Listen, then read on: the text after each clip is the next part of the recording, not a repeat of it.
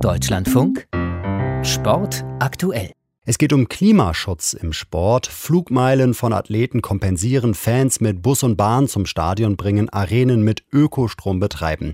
Es gibt viele Stellschrauben, an denen der Sport zum Klimaschutz beitragen kann. Vorreiter auf dem Gebiet ist er ganz sicher nicht, aber es bewegt sich etwas. Das zeigt auch ein Appell, den bekannte Athletinnen und Athleten jetzt in Richtung der laufenden Weltklimakonferenz in Glasgow gesendet haben, zu hören im Beitrag von Maximilian Rieger. At COP26, the Olympics of climate summits. We need you to lead us. To show real ambition and courage. Working together to secure the future that we all depend on.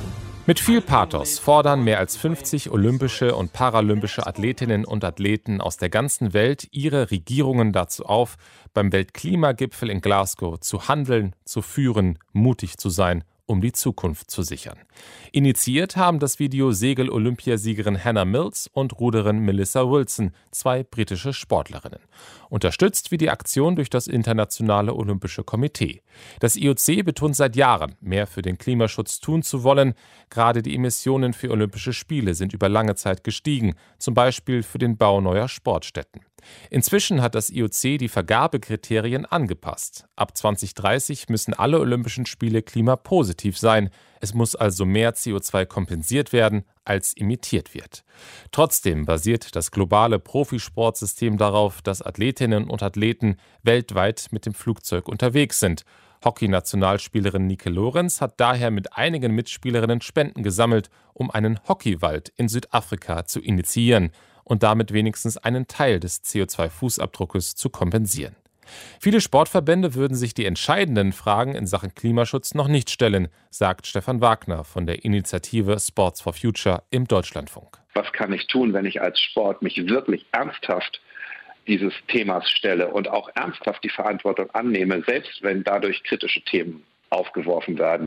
Dann ist das ja erstmal eine positive Geschichte, die ich durchaus auch positiv in der Kritik begleiten kann, wenn ich es am Ende des Tages ernst meine. Und diese Grundhaltung, das ist, glaube ich, das entscheidende Kriterium, wo man auch sagen kann, da fehlt es vielleicht noch an der einen oder anderen Stelle. Der Deutsche Alpenverein hat diesen Schritt bereits gemacht. Mit großer Mehrheit hat der DAV am Wochenende beschlossen, bis 2030 klimaneutral zu werden. Grundlegendes Prinzip: vermeiden, vor reduzieren, vor kompensieren.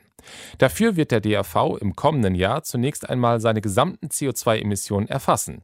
Die Ergebnisse sind dann Basis dafür, wie das Geld für Klimaschutzmaßnahmen im Verband verteilt wird, der geografisch betrachtet in Sektionen gegliedert ist. Für jede Tonne, die eine Sektion ausstößt, erhält diese Sektion 90 Euro, die für den Klimaschutz eingesetzt werden müssen. Der DAV will unter anderem dafür sorgen, dass die Mitglieder so oft wie möglich mit öffentlichen Verkehrsmitteln zu ihren Klettertouren fahren. Zudem will der Verband seine Berghütten, Kletteranlagen und Geschäftsstellen sanieren, um dort energieeffizienter zu werden.